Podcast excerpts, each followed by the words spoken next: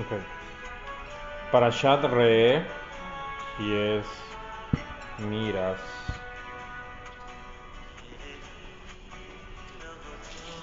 Según los rabinos y los cabalistas dicen que Re es uno de los 72 nombres de Dios. Lógicamente yo pues no me voy a meter en eso. Pero eh, textualmente lo que dice la parasha de esta semana es eh, respecto a algo que me llama poderosamente la atención, eh, que dice al inicio, mira, yo presento delante de ustedes hoy bendición y maldición. Ok. Primero que nada, ¿por qué un Dios todopoderoso, omnipotente, omnipresente, que elige a un pueblo para extraer a otro, va con el sartén por el mango y les dice, miren, delante de ustedes va la bendición y la maldición. Eh, la bendición es que escuchen los mandamientos de Hashem que yo les ordeno a ustedes hoy. Y la maldición es si no los escuchan los mandamientos. O sea, el secreto de la vida está en los misbots. Nada más. Nada más. Lo demás ha sido agregado, ¿verdad? Para darle más realce al adoctrinamiento. Lógicamente estas son mis palabras. Porque dice que, y si se apartan del camino que yo les ordeno a ustedes hoy para seguir a dioses ajenos, punto número dos. Entonces, en anterioridad nos viene diciendo de los mandamientos y los primeros dos mandamientos es amarás a tu Dios como a ti mismo y el segundo mandamiento es no te harás imágenes. Entonces manda una bendición y una maldición en base a los mandamientos que son la ley, lo que rige al ser humano en esta vida. 10. Para el judío 613. Pero para los cristianos son dos.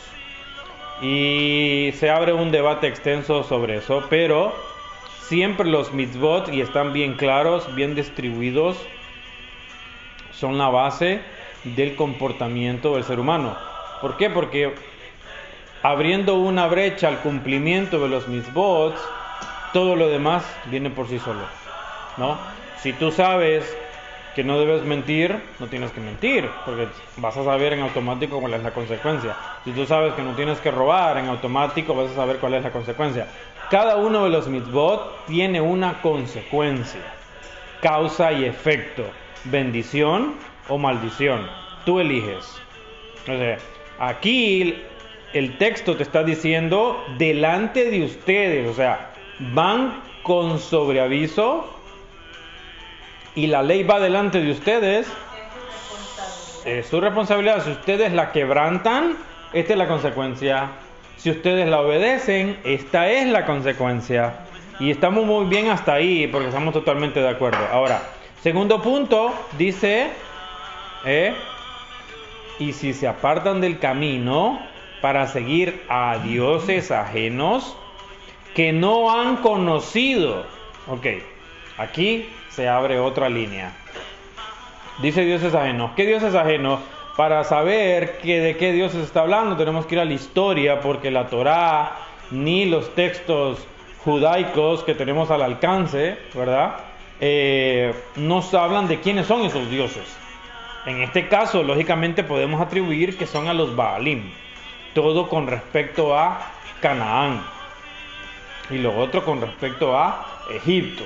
Pero cuando ampliamos la historia, el conocimiento, sabemos de los dioses sumerios, que eran los que adoraba Abraham y su familia, ¿verdad? Sabemos de la influencia de los dioses griegos, los titanes, los olímpicos, sabemos de la influencia de los dioses asiáticos y sabemos de la influencia de los dioses nórdicos y sabemos de la influencia de los dioses del hinduismo.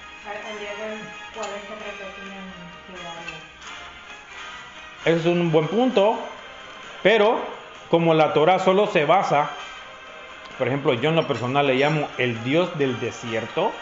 ¿Por qué?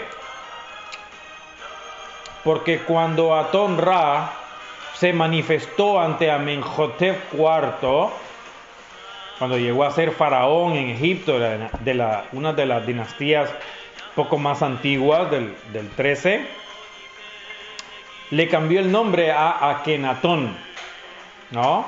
Así como se le cambió el nombre a Israel de Jacob a Israel, sino ahora no sería la tierra de Israel, sino que se llamaría la tierra de Jacob. Entonces, este Dios del sol, el sol invictus que adora la iglesia católica, Akenatón lo adoró por ser muy fuerte, por convencerlo, y lo eligió como el Dios uno y único por encima de los dioses egipcios que eran descendientes también del sol, pero de otra deidad llamada Amón Ra. Todos estos linajes descendientes del dios Ra, el supremo. Entonces, ¿qué sucede?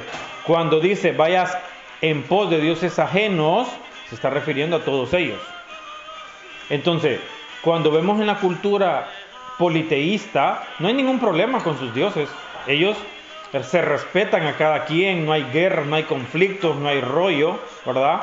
Pero este Dios monoteísta sí está abriendo una zanja kilométrica entre el pueblo que ha elegido para sacar a los otros que ya no le adoraban, que ya no le rendían culto, que ya no le rendían pleitesía, que ya no le ofrecían sacrificios, que ya no le ofrecían incienso, saumerio, etcétera, etcétera, etcétera, porque ya la energía del pueblo de Canaán y alrededores estaba yendo hacia los dioses. Entonces, si en la antigüedad se hablaba de la adoración a los dioses, a los Elohim o los Baalim o los Elionim, entonces ¿En dónde empieza la historia de este Dios monoteísta? Porque si en la raíz de la creación del ser humano y después del diluvio, este Dios ya tiene un pueblo, que son los descendientes de Noé, pero ahora va y los asesina porque ya no le adoran y saca un pueblo de Egipto para que le sirvan. Pero este pueblo también se le revela en todo ese trayecto por más de 40 años, porque están acostumbrados a vivir a lo que tenían en Egipto, y en Egipto adoraban al politeísmo. Porque el pueblo no conoce a este Dios, y ni Moshe lo conocía. Entonces hay cierta fricción entre este pueblo y Dios. Pero Dios es tajante y directo en decirles, delante de ustedes va la bendición y la maldición. Estos son los mandamientos que yo les ordeno y esto tiene una causa y un efecto. Es algo positivo y es algo negativo. Pero ojo, dice, hay otros dioses que no han conocido. Claro que los han conocido. Porque, por ejemplo, el pueblo de Israel, bueno, que no era pueblo de Israel en ese tiempo, sino los descendientes de Jacob, estaban en Egipto, conocían dioses. Joseph conocía a los dioses, Moshe conocía a los dioses, Abraham conocía a los dioses, Isaac, Jacob conocía a los dioses. Entonces, sí los conocían. Pero cuando dice la Torah dioses ajenos, lógicamente es porque este Dios es celoso, pero a él no lo conocían. Entonces, como que aquí hay una. Eh, no hay una congruencia, ¿verdad? Porque este Dios monoteísta dice, ustedes ya me conocen a mí, pero ¿cuándo lo conocieron a él? En Egipto, cuando los sacó de Egipto y los llevó por, por ese trayecto al, al, mar de, al, al Valle de los Juncos o al río de los Juncos y abrió las aguas y cruzaron, ahí ese pueblo empezó a conocer a este Dios. Pero lógicamente el pasado, el background de este pueblo era los dioses. hay algo ahí que no, que no calza. Entonces dice, y será que cuando traiga Hashem tu Dios a la tierra a la que tú vas ahí para poseerla. O sea, Israel a simple vista era un pueblo sin tierra, era un pueblo, eh, ¿cómo se dice eso? Huérfano. Era un pueblo huérfano y que un Dios aprovechó eh, esa mm, orfandad para sacarlos de ahí a la fuerza, porque vemos en los trayectos del Éxodo eh, cómo se van quejando en el camino y solo cuando ven la muerte por delante es que se postran en sus pies y, y obedecen, ¿verdad? Entonces dice ahí, cuando lleguen a la tierra, dice, la entregarás por bendición en el monte Gerizim, la bendición, que es al norte de Israel, allá por el Golán, por Siria, ya pegando a Siria, lo que es el monte del Golán. Eh, dice que es, eh, bueno, donde era el reino de Israel, ¿verdad? Porque al sur era el reino de Judá. Pero estos dos montes, el de la bendición, que es el monte Gerizim, y el de la maldición, que es el monte Ebal, están al norte, donde, donde está Siria, donde está el Golán. Entonces, pero ¿por qué ahí? Si pues toda la tierra les iba a pertenecer. Pero dice que la bendición y la maldición solo van a estar en esos dos montes interesante, bueno, aquí podemos cortar también y profundizar. Ahora, dice en lo siguiente, dice, ¿acaso no están ellos al otro lado del Jordán, lejos, en dirección de donde se pone el sol, el sol, en la tierra del cananeo? ¿Eh? Especifica claro, en la tierra del cananeo, no en la tierra de Israel, no en la futura tierra de Israel, no en la tierra del cananeo, que habita en la llanura, ¿verdad? Cerca de la llanura del monte More. Dice, porque ustedes cruzan el Jordán para entrar y poseer la tierra que su Dios les da. La van a poseer y se van a sentar en ella. Y se cuidarán de realizar todos los decretos y las leyes que yo les presento hoy delante de ustedes. Más adelante hay unos párrafos súper importantes que hace énfasis a lo que yo entiendo de que los cananitas ya practicaban las mismas leyes, las mismas ordenanzas, incluso ya leí en el libro de Josué que existía Jerusalén desde ese tiempo, estamos hablando más de 3500 años, y entonces los altares, los templos, las imágenes, y todos los rituales que los cananeos practicaban eran los mismos que iba a practicar el pueblo de Israel, con excepción de hacerse imágenes de su Dios. Estaba prohibido hacer imágenes de Hashem para que se entienda mejor, ¿verdad? Pero los demás pueblos se hacen imágenes como ya lo vemos hoy en día. Tú vas a China, vas a ver imágenes de sus dioses antiguos, vas a la India igual, vas a allá a Suecia, Dinamarca, Nueva Zelanda, Australia, vas a ver imágenes de de Odín, de Thor y toda esta vaina. Te vas a Sumeria, lo mismo, a Egipto, aquí en América, ok. Entonces hay pasajes, pasó muy interesante más adelante en esta paracha. Entonces dice que la misión y el, la ordenanza es seguir los decretos y las leyes dentro de la tierra que les va a dar para poseerla. Pero yo encuentro una dos, dos uh, varias circunstancias aquí. Porque él está hablando cosas positivas al inicio de la parasha que yo combino con ellas, ¿verdad? Eso de respetar los mitzvot, porque esa es la ley, ¿verdad? De portarse bien y si te portas mal, pues es la causa y el efecto, ¿no? Eh, la cuestión de que la tierra era del cananeo, sabemos que Canaán son los descendientes de Cam, hijo de Noé. ¿Verdad? ahí estamos bien. Pero en el siguiente párrafo dice, al entrar a la tierra, dice, destruirán totalmente todos los lugares donde las naciones que poseerás adoraron a sus dioses. O sea, está enviando a destruir por medio de la guerra todos estos lugares donde estos pueblos adoraban a sus dioses. ¿Dónde escuché eso yo? Lo escuché con Akenatón, lo escuché con Zoroastro y la adoración a Jura Mazda, este dios uno y único de la cultura sumeria, ¿verdad? Y dice que ah, hace énfasis en las montañas altas y las colinas y debajo de todo árbol frondoso, donde existe una imagen, un altar, eh, cualquier cosa que tenga que ver con los dioses. Ajá. ¿Y quién hace estas cosas? La Iglesia Católica. La Iglesia Católica te monta Cristos en las colinas, en las altas montañas.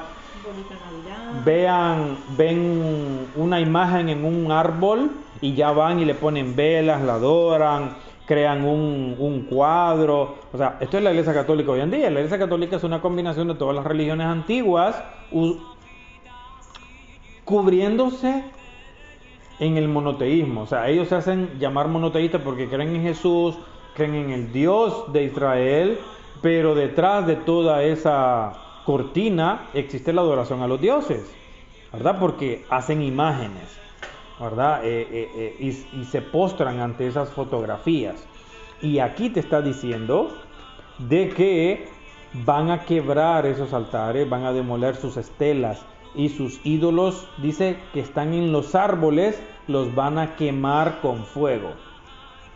Sus imágenes talladas, dice, las van a derribar y borrarán sus nombres de aquel lugar. Oye, sus nombres. Entonces, si, si del Dios de Israel nos han enseñado que es el Dios sin nombre, ¿verdad? Porque se supone que su Dios no se puede eh, mencionar, ¿verdad? Porque es tan sagrado, tan prohibido.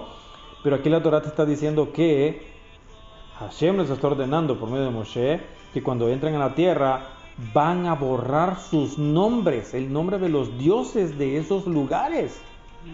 O sea, sí existen los dioses y los dioses tienen nombre. No son secretos, no son espirituales, no son de humo, de viento, ni de nada. No, tienen imagen, o sea, físicamente existen. Porque aquí la Torah te lo está diciendo. Porque si no existieran, entonces ¿para qué pone una orden con so pena de castigo si tú la revientas? Exacto. Entonces, eh, todos esos altares, ¿qué sentido tienen si no conocen a esas deidades? ¿Verdad? Y no tienen nombre. Entonces, eh, está bien, bien bonito todo esto, bien enriquecedor, pero a la vez bien misterioso porque nos han enseñado una cosa, pero aquí al leer vemos otra. Es que por encima parece algo, pero es otra. Entonces dice más abajo en el, versículo 4, no harán así a Hashem su Dios. ¿Qué significa eso? Que te está diciendo Hashem de que no le vas a hacer imagen, que no lo vas a tallar en ningún lado, que no vas a hacer estelas, que no vas a hacer altares, y todas esas cosas que él aborrece, porque esas cosas son para los dioses. Dice que solo vas a hacer las cosas que Hashem te pida en el lugar que él va a escoger entre todas las tribus, dice para colocar su nombre allí, para colocar su nombre allí. Pero han pasado más de 3.500 años y hasta el día de hoy, hasta donde yo sé, yo no conozco el nombre de Hashem no hay nombre. significa que el pueblo de Israel no es digno de saber el nombre y no es digno de mencionarlo y por eso lo han prohibido y lo han encerrado en esas cuatro letras de Yuhai Bahei. ¿Verdad? Porque no se consideran limpios, puros, sanos para dirigirse a eso. Por eso el mandamiento dice, no, dice, eh, tomarás el nombre de Dios en vano, pero si no conozco el nombre de Dios, ¿cómo lo, ¿cómo lo voy a tomar en vano? ¿Verdad? Entonces dice que donde Dios escoja, Hashem escoja, dice, ahí irás y buscarás su presencia. Ahí, en ese punto donde Hashem les diga, aquí quiero, ahí van a elevar las ofrendas de elevación festiva, diezmos, todo lo que levanten con la, con la mano del pueblo, ofrendas por voto, voluntarias, los primogénitos de sus vacunos y ovinos. Dice, van a comer ahí, en ese punto donde Hashem les dice, se alegrarán de toda la obra de sus manos, cumpliendo el castigo aquel de Adán y Eva, que Eva iba a parir y el otro iba a trabajar. Aquí está siendo concreto en decir que se van a alegrar, dice, por la obra de sus manos. Todo lo que nosotros trabajamos, todo esto que está aquí en la mesa de Shabbat, es hecha por manos humanas.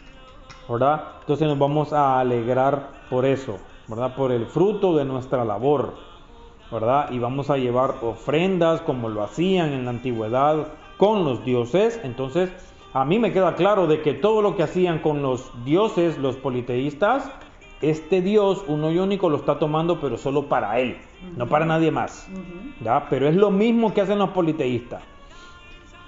Porque dice que van a comer ahí delante de su Dios, se van a alegrar con abre sus manos ustedes y sus casas, dice, con que te ha bendecido Hashem tu Dios. Dice, no harán como todo lo que hacemos nosotros aquí hoy. O sea, como estaban en el desierto, una vez entren ya no van a hacer lo mismo. Exactamente, diferente. Cada hombre correcto ante sus ojos. Aquí entra otra divarío, ¿no? Otra cosa, porque arriba habla de dioses, de maldición y bendición, habla también eh, eh, de los dioses ajenos y aquí habla ahora de que no lo van a adorar como lo vienen adorando en el desierto, ¿verdad? Y que van a hacer lo correcto ante sus ojos, porque no habrán venido todavía al lugar de descanso. Ya le dio los mismos. Entonces dice, van a cruzar el Jordán y se van a sentar en la tierra que Hashem les hereda. Dice, les dará descanso, dice que le va a dar descanso a todos sus enemigos alrededor, pero ¿por qué Israel tiene que tener enemigos alrededor? Si dice que Dios pelea las batallas por ellos, pero ¿por qué Dios tiene que pelear batallas si no hay enemigos? O sea, el único hasta donde yo entiendo que habla de enemigos es Hashem. Hashem tiene enemigos por todos lados. Lo que pasa es que los crearon en el camino. a todos los sitios que se metieron. Obviamente ahora son enemigos de ellos. Sí, pero vuelvo a lo mismo. Cuando aparece en la cena Hashem y Abraham, ¿qué es lo que le dice? Van a ser benditas todas las naciones, pero aquí está diciendo que enemigos alrededor, entonces no son benditas todas las naciones. Hay una contradicción ahí. Porque si Abraham no lo mandó a, por ejemplo, como dicen los cristianos, a evangelizar al mundo, ¿verdad? Sino que lo ocupó para traer una descendencia, pero dice que van a ser benditas las naciones. Pero aquí está contradiciéndose eso porque dice que le va a dar descanso a todos sus enemigos alrededor y van a habitar, dice, con seguridad. Pero, so pena de castigo, que si no obedecen, va a quitarle el descanso a, estas naciones y ahora sí van a ser sus enemigos y los van a hollar y los van a mutilar y los van a matar, como hemos visto a lo largo de los siglos. Y más adelante yo encontré una historia con respecto a una guerra que hubo contra los filisteos en el primer tabernáculo, el tabernáculo de Shiloh, ¿verdad? Que el sacerdote era Elías, ¿verdad? Y que fueron asesinados sus hijos, ¿verdad? Y que los filisteos vencieron en esa guerra contra el pueblo de Israel. Y entonces, aquí se está hablando entonces que la paz no va a ser duradera, porque está pendiendo de un hilo que se Israel mueve un pie a la izquierda, se mueren. Pero si Israel se mantiene derechito, quienes van a morir van a ser sus vecinos. Entonces, al final de cuentas, no hay una bendición total para el resto de las naciones, ni para el mismo Israel. Entonces, dice en lo siguiente, Allá llevarán todo lo que les ordeno, las ofrendas de elevación, las ofrendas de fiesta, diezmos, se levanten con su mano y lo más selecto de las ofrendas, al voto, se las prometerán a Hashem, se alegrarán delante de Hashem, ustedes, sus hijos, sus hijas, sus siervos, sus siervas, y el levita que está en sus ciudades. Dice, sino que únicamente en el lugar que elija Hashem, en una de sus tribus, ahí llevarás las ofrendas de elevación y lo harás como yo te ordeno. Sin embargo, con todo el deseo de tu alma, sin embargo, con todo el deseo de tu alma, dice, podrás degollar y comer carne, conforme a la bendición de Hashem.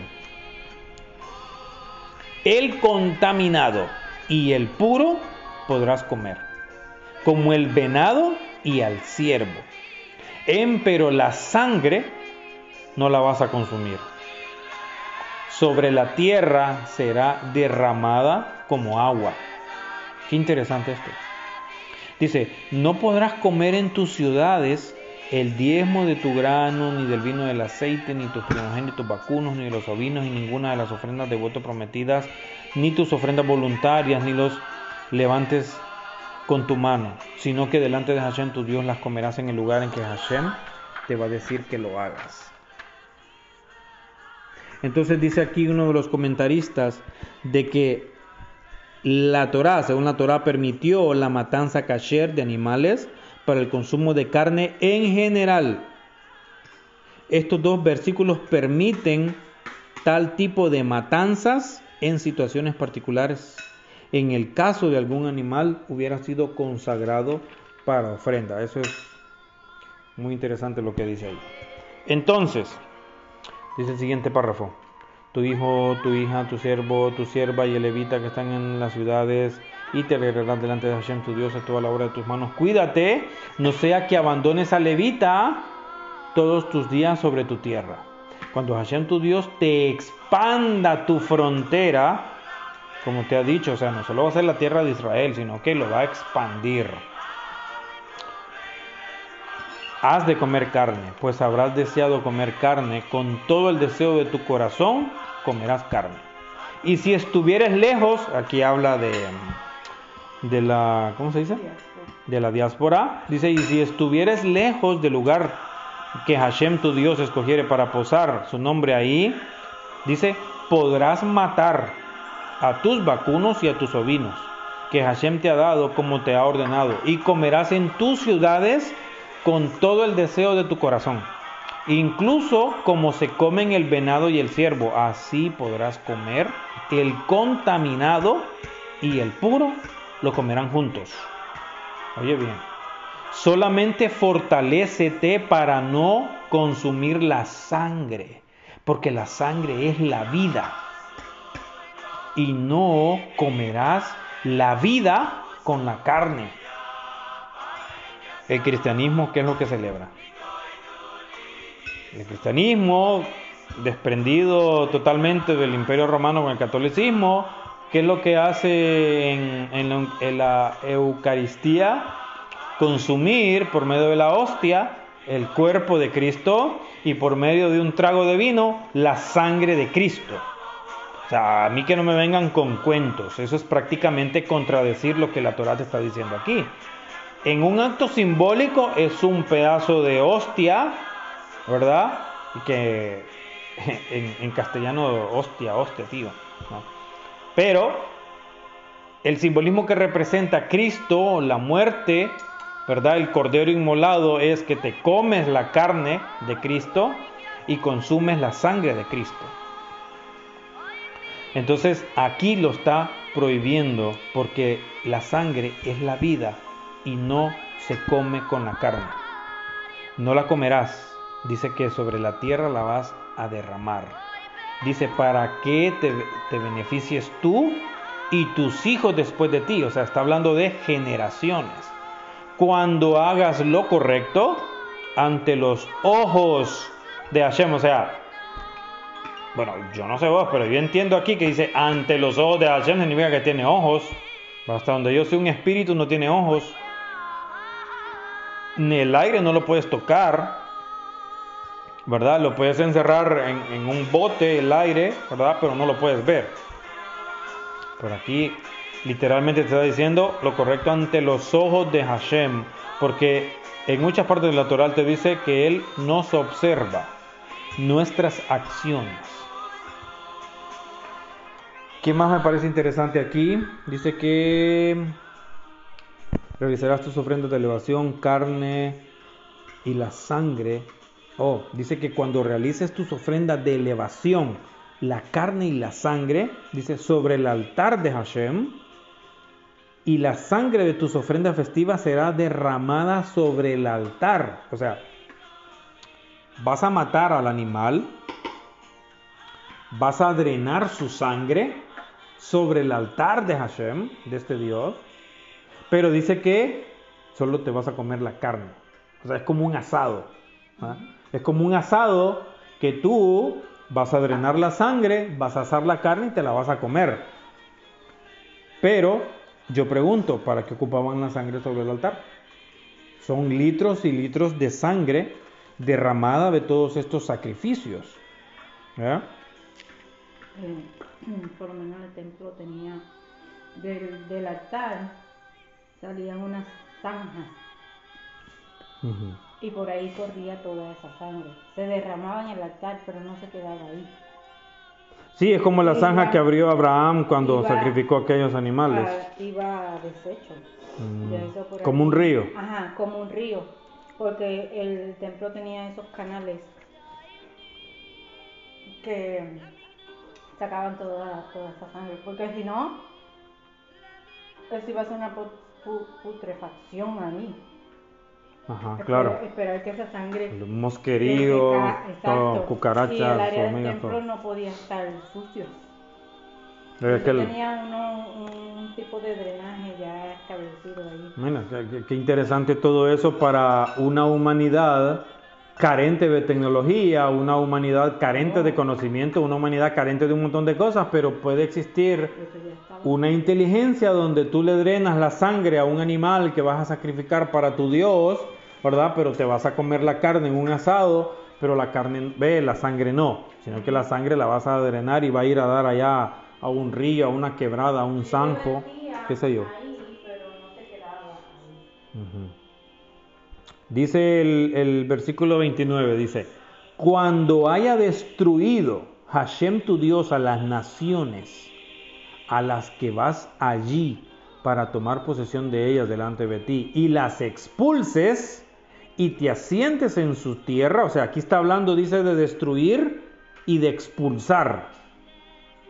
Dice, cuídate que no sea que te dejes atraer en pos de ellas, después de que hayas sido destruida delante de ti, pues no sea que busques a sus dioses, o sea, otra vez, otra vez, ¿va? Es como un temor, un temor, es como como una relación de pareja, ¿verdad? Ay, no, yo tengo miedo que mi novia me vaya a engañar, que se vaya a ir con otro, y estoy con eso. Le digo, mi amor, ¿con quién estuviste? ¿Dónde estuviste?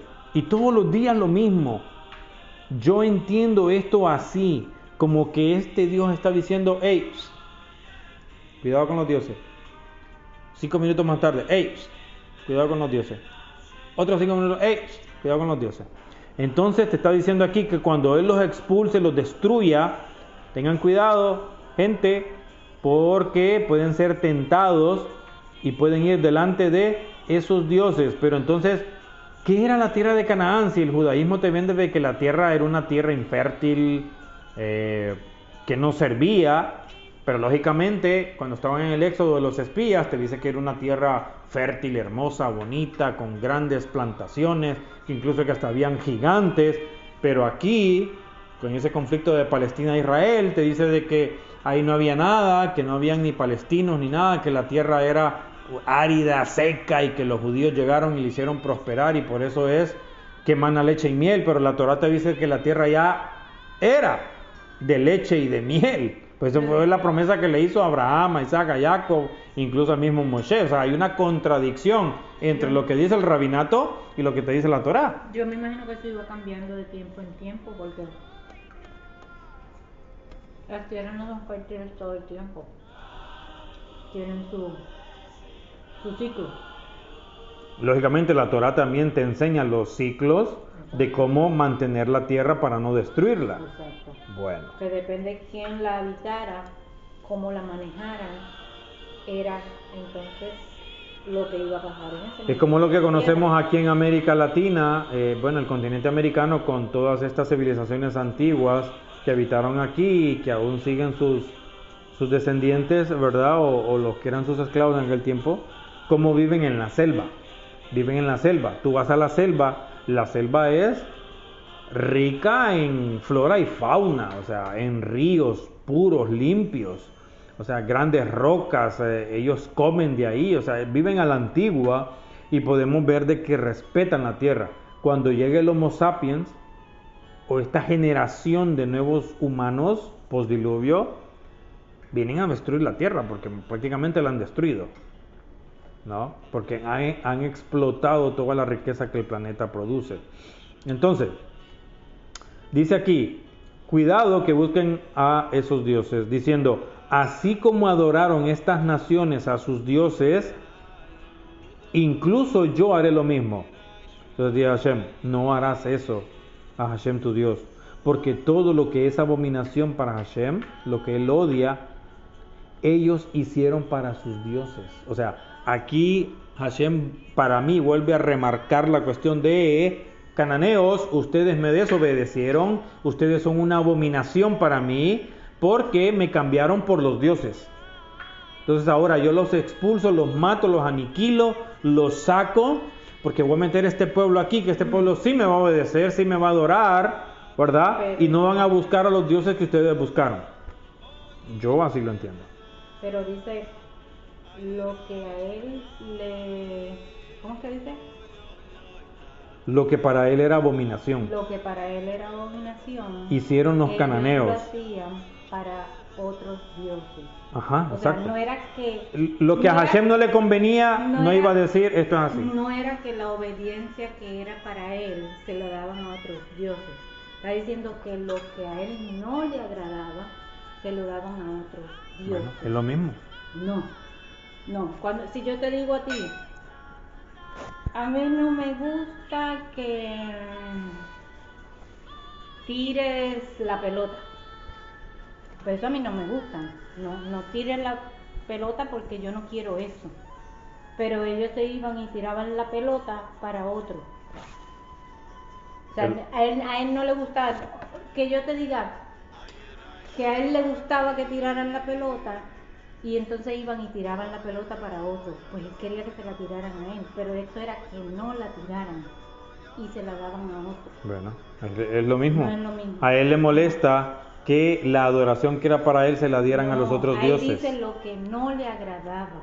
Bueno, se la dieran a otros bueno. dioses. No lo que a él sí le agradaba, se lo dieran a otros dioses. Tú, es como estás- que tú yo te estás diga, confundido. a mí me gusta el chocolate, Iván. Y tú vienes y me traes chocolate a mí. Ok, fine, estoy bien. A mí me gusta el chocolate, Iván, pero tú vienes y le das el chocolate a otra persona. Ok, eso es lo que a mí me agrada. Pero si yo te digo, no me gusta el chocolate, pues yo no quiero que me traigas chocolate. Pero tú vienes y se lo das a otra persona. Y entonces se enojaba porque se lo das a otra persona. Pero si a ti no te gusta, ¿por qué te enojas que se lo dé a otra persona? ¿Entiendes? No, no. Él, lo que a él no le agradaba, eh, lo que a él no le agradaba, se lo daban a otros. Pues porque se enoja si él no quería eso. No le agradaba. Bueno, ahí Es hay una un ahí hay una contradicción bien como grande. un egoísmo. Yo no lo quiero, pero no se lo des a nadie tampoco. Bueno, sí, pero ahí hay una contradicción en lo que decís porque la Torah te está diciendo de que el castigo para Canaán es porque ya no le servían a él, sino que se fueron en pos de los otros dioses. Entonces saca a este pueblo y lo lleva, pero va con la advertencia de que no hagan lo que ellos hicieron contra mí, de que no obedecieron mis estatutos y mis leyes y fueron en pos de otros Pero dioses. lo que tú acabas de leer ahí no habla de eso. Te lo está diciendo, que tú no lo interpretes o tú no lo entiendas Lo así. está diciendo claro, son te 20 está dólares. diciendo lo que a él no le agradaba, no lo que le agradaba. Sí, pero te está diciendo aquí, dice, así como adoraron estas naciones a sus dioses, incluso haré lo mismo yo, ¿verdad? Entonces, él les está diciendo de que adoraron a dioses sabiendo de que tenían su Dios, ¿verdad? Y Mm. todas las adoraciones de los dioses era para Dios, para Hashem, pero no lo hicieron así, porque más adelante en la parashá, él dice, Pues cuando más adelante en la parashá, él dice, ellos daban sacrificios, incienso y tarara, tarara a los dioses que era para mí. O sea, es lo mismo. Mm. Nada más de que la energía, la energía se desvió para los dioses y eso a Hashem no le gustó. Y aquí lo repite un montón Eso sí, de veces. Era algo que él quería. Bueno, pero es lo mismo. Ahí te dice que era lo que a él no le agradaba, se lo daba. a Aquí dice bien claro, él odia, él es abominación, dice. Entonces dice, toda palabra que yo te ordeno, esa observarás y la realizarás. No agregarás a ella y no le vas a quitar a ella. Si se levantara en tu seno un profeta, oye bien, un profeta, un soñador de sueños, y que produjere para ti una señal o maravilla, ok, aquí te está hablando de magia, poderes divinos, poderes sobrehumanos, ¿verdad? Y dice que si esa señal se cumple, o esa maravilla se cumple, dice, entonces ellos dijeran, vayamos en pos de dioses ajenos que no han conocido y sirvámoslos. ¿Ve?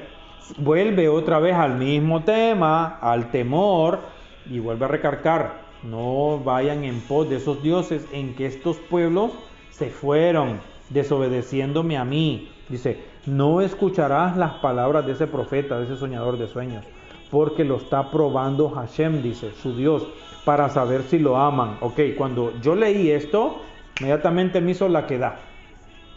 ¿Cuál es la que da? Cuando Dios supuestamente le dice a Abraham que sacrifique a su hijo y de repente un ángel se le aparece, ya no es Dios, sino que un ángel y le dice, hey, espera, no lo mates, porque ahora sé que eres temeroso de Dios. Entonces aquí te está diciendo de que Hashem pone pruebas. ¿verdad? Y dice, con todo su corazón y con toda su alma, en pos de que Hashem su Dios irán y de él temerán y sus mandamientos observarán y su voz escucharán. Dice, y ese profeta o soñador de sueños habrá de morir por haber hablado perversión contra Hashem, quien nos sacó de la tierra de Egipto y quien nos redimió de casa esclavitud, para apartarte del camino, porque ordenó Hashem tu Dios para ir por él. Dice, y destruirás el mal de tu seno. Y este párrafo me llamó poderosamente la atención. Si te inclinare secretamente tu hermano, el hijo de tu madre, o tu hijo o hija, o tu mujer, o tu amigo, que es como tu alma, diciendo, vayamos y sirvamos a los dioses ajenos, que no conociste, ni tú ni tus padres, de los dioses de los pueblos que están alrededor. Bueno, otra vez más, existen los dioses. Dice, aquellos cerca de ti o aquellos lejos de ti, dice, de un extremo de la tierra al otro extremo de la tierra. O sea, se está hablando de los cuatro puntos cardinales que está habitado por todas estas eh, culturas antiguas que no necesariamente fueron creadas por Hashem. A mí me queda claro eso.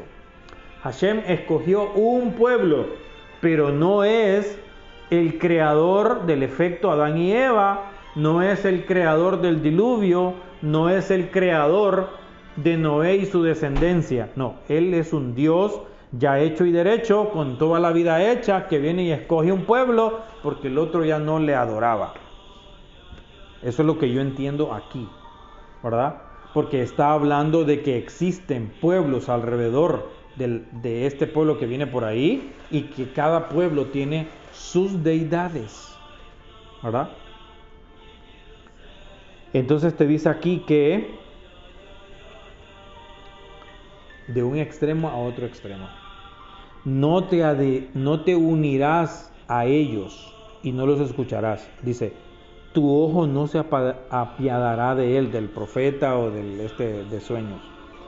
Dice, no serás compasivo ni lo encubrirás. Más bien dice, ciertamente habrás de matarlo.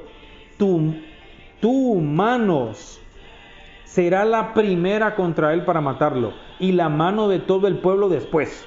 Lo lapidarás a pedradas y morirá.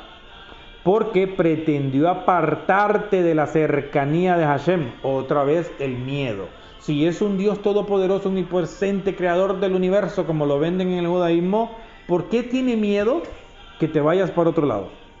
¿Por qué tiene miedo que sigas a un profeta, a un soñador de sueños, a un negromante, a un tipo características de Yitro, a un tipo características de, de Bilaam, a un tipo como Cora, a un tipo como Balak? Y todas estas historias que nos viene contando la Torá eh, a través de cada texto. Eh, yo veo aquí un Dios temeroso de que este otro pueblo también se le dé vuelta. ¿eh? Entonces va sobre la amenaza.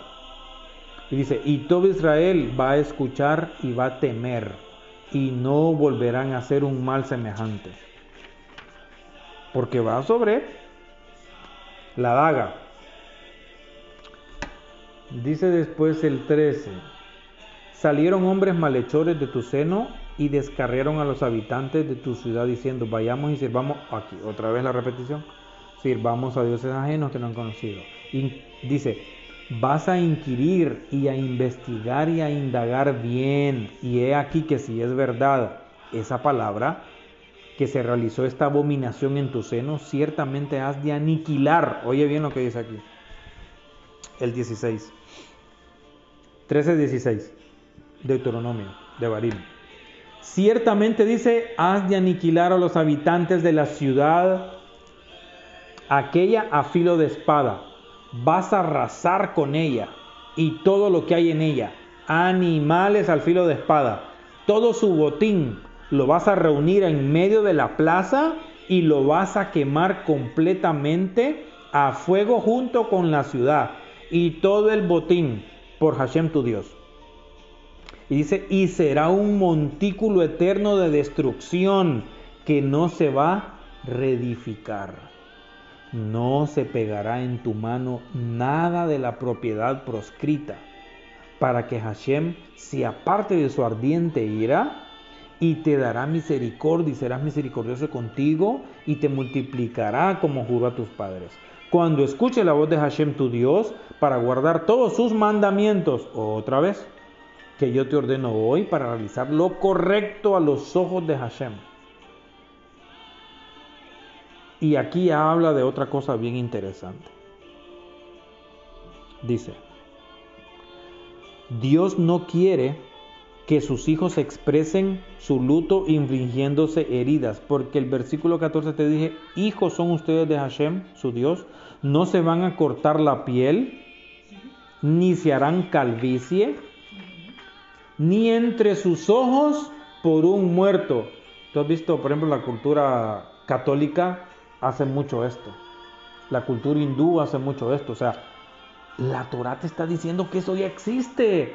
Porque si un Dios lo sabe, es porque existen las otras culturas. O sea, nada de lo que les prohibió a ellos era nuevo. No es inventado, no salió ayer. O sea, este Dios ya sabía a lo que venía ya sabía lo que había en la creación, en este planeta más que todo. Entonces solamente les está repitiendo lo que ya le había repetido a otras naciones con las cuales fracasó. Por ejemplo, el zoroastrismo, el aquenotismo, y ahora viene con los cananeos, y ahora viene con, eh, con Moshe, ¿verdad? Que fue el que los lideró.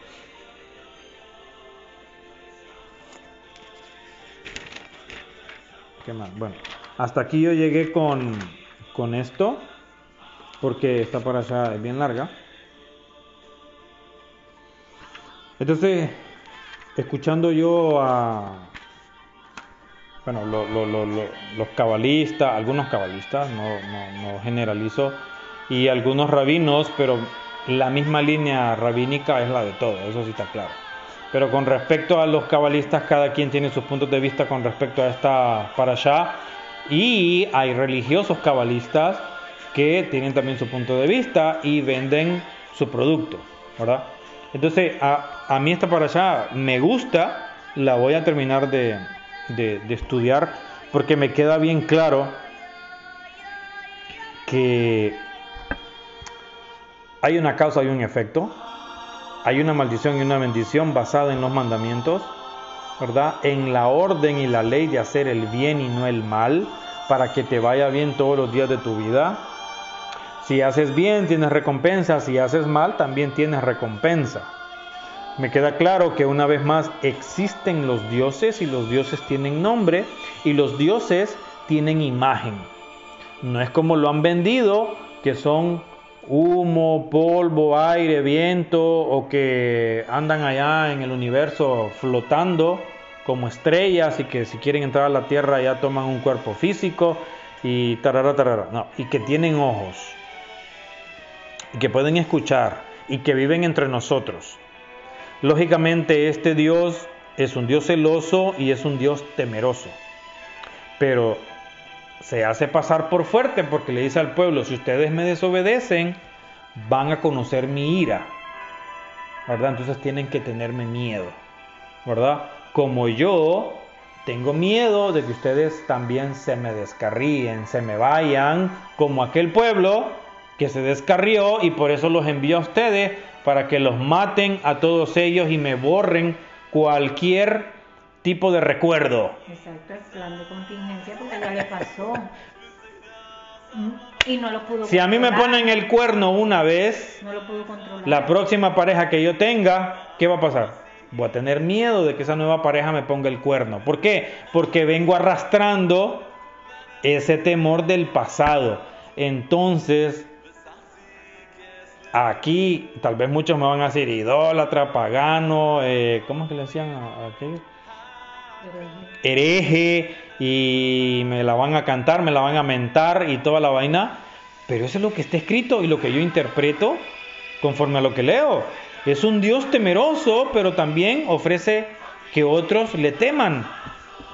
Como lo vimos en las parashas anteriores, la mujer que ayudó a los espías dice, yo conozco quién es Hashem. Entonces, ¿cómo esa mujer espía va a saber quién es Hashem? Bilaam conocía a Hashem. Yitro conocía a Hashem, mas ninguno de ellos lo adoraba y lo seguía. ¿Por qué Yitro no tuvo un contacto con Hashem? Y Hashem le dijo, oye Yitro, pero tú vienes de allá, tú eres un pagano, tú eres un idólatra, adoras a los Baalim. ¿Y por qué vienes aquí a darle órdenes a mi siervo? De que distribuya tarara, tarara. No, la Torah no dice que Hashem invitó a Yitro. La, Torah, la parashá y todavía se llama Yitro. o sea, ¿Qué onda con eso? Eh, se dice que la Torah la escribió Moshe y a su suegro le puso un espacio en la Torah. Pero no existe una parashá llamada Moshe y no existe una parashá llamada los hijos de Moshe o la mujer de Moshe. No existe eso y, y yo lo, lo he observado y criticado durante muchos años, que por qué unos sí, por qué otros no como lo de Manashe y Efraín. Yo no voy a la bendición por los hijos a decir que te haga como Manashe y Efraín. Si está claro de que ellos eran egipcios, la mamá era egipcia. Y Joseph no era 100% judío, usaba tefilín, talid y estudiaba Torah. No, pero aquí ellos te dicen de que Joseph estudiaba Torah y los mandamientos y toda la vaina. Pero la historia te dice lo contrario. Entonces, ahora de la Segunda Guerra Mundial, creo yo, existe mm, ese, esa teoría o, esa, ese requisito de que el judío tiene que venir de la mamá, no el papá. O sea, pasa de ser un patriarcado a ser un matriarcado para definir una línea sanguínea para que el rabino te acepte de que eres judío. Pero bien meten a Efraín y Manasé que la mamá no era judía. Ahora me van a salir de que la mamá de Efraín y Manasé hizo conversión al judaísmo y empezó a estudiar Torah. Pero bueno. ¿Qué más? ¿Quieres ayudarme a agregar algo?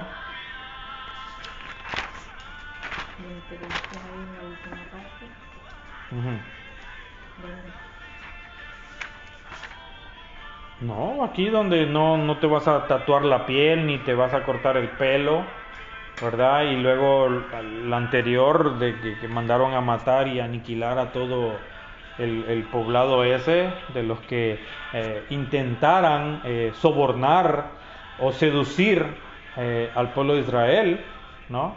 Hashem pues da la orden de matarlos. Si nos vamos a todas las prohibiciones le vamos a ver un antecedente. No hay prohibición sin antecedente. Tiene que haber ocurrido algo para que venga la prohibición, como es ahora con las leyes. No se crea una ley hasta que no pasa un problema. Exactamente. Cuando pasa el problema, entonces surge una ley que te protege de esto, que te prohíbe lo otro, que whatever. Pues entonces, si nos vamos al principio, a la creación de imágenes, ¿por qué? Pues porque ya se hacían imágenes. Eh, de que se hiciera este rito o el otro, pues porque ya se hacía. Entonces, si él no quería nada de estas cosas, las tenía que prohibir. Tenía que haber una prohibición. Si él quería distinguir su, su pueblo de otro, tenía que crear unas prohibiciones para que no hicieran lo mismo que otros pueblos. Y mira bien lo que estás diciendo, tenía que crear prohibiciones, no podía destruirlas. No. No podía decir, ok, porque cuando tú pones una prohibición es porque no puedes destruir la influencia. Exacto. La influencia va a existir hasta el día de hoy, tenemos influencia.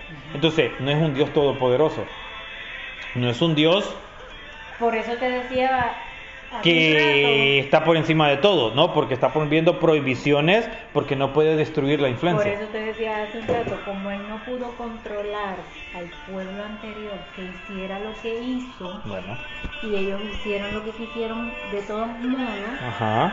Y por eso lo llega a punto- matar. Hasta el punto que lo abandonan y se van tras otros dioses.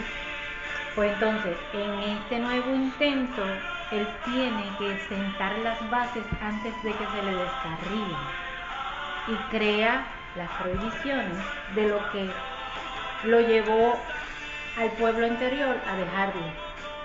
Eso es como un hijo. Es, es un remedio. Yo tengo dos hijos. El primero ya tiene 18 años y se me descarrió. Cuando viene el segundo, yo veo lo que el primero me hizo, entonces el segundo ya lo traigo con Ya vara corta. Conocen las banderas ¿Ah? rojas. Mm, entonces exacto. Que. Entonces, como no puedo matar a mi hijo, entonces no mato la influencia.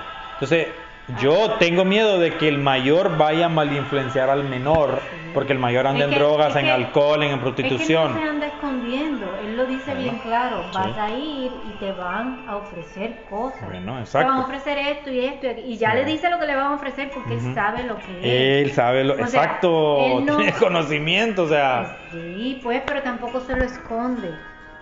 Perfecto, está bien. En bandeja de plata, esto es lo que Está hablando con la verdad. Exacto, esto es lo que te van a ofrecer. Yo no quiero eso. Y si haces eso, va a pasar esto. Ajá, exacto, pero no dice, bueno, sí dice de que va a castigar al que provocó la caída de Dice un integrante de su nuevo pueblo, que los va a matar y los va a destruir. mira, él no le esconde ni cuál va a ser la, la, la, la- Él está bien claro. la influencia. Él no le esconde que si tú lo vas a hacer o no lo vas a hacer. Él te dice cuál es el problema que te va a traer eso y cómo él lo va a solucionar. Que a ti te guste o no te guste, eso es tu problema. Ya él te está diciendo lo que hay, el 100% verdad. Ahora, si la Torah te está enseñando de que Hashem tiene supervisión y poder sobre este pueblo, pero también te está diciendo que tiene supervisión y poder sobre el resto de las naciones que adoran a los dioses. Ahora, la Torah no te dice que los otros pueblos entraron en batalla con Israel y Hashem ocupando a sus dioses. Porque, por ejemplo, en el caso de Balak y Bilaam, este ocupó de este hechicero para maldecir a Israel. ¿Por qué Balak no fue a sus dioses, a los Baalim? Sino que tuvo que ocupar un hechicero para hacer un acto en contra del pueblo y no en contra del Dios. Yo analizo eso, ¿verdad? Porque Sí, si es una pelea entre dioses, Balak va donde su Dios le dice, mira, ahí viene Hashem con un pueblo, nos va a aniquilar a todos y ya no te vamos a adorar, ya no te vamos a ofrecer sacrificio, ni niñas, ni va a correr sangre en tu honor. O sea, o nos ayudas Bueno, o nos morimos lo que todos. pasa es que la versión que nos- nosotros estamos leyendo es la versión Torah. Exacto, porque no, conocemos la historia de tenemos- otros pueblos. No tenemos la información exacta, no tenemos la información de los otros pueblos, porque hasta el punto de la, la guerra esta ah, de los profetas, ¿verdad?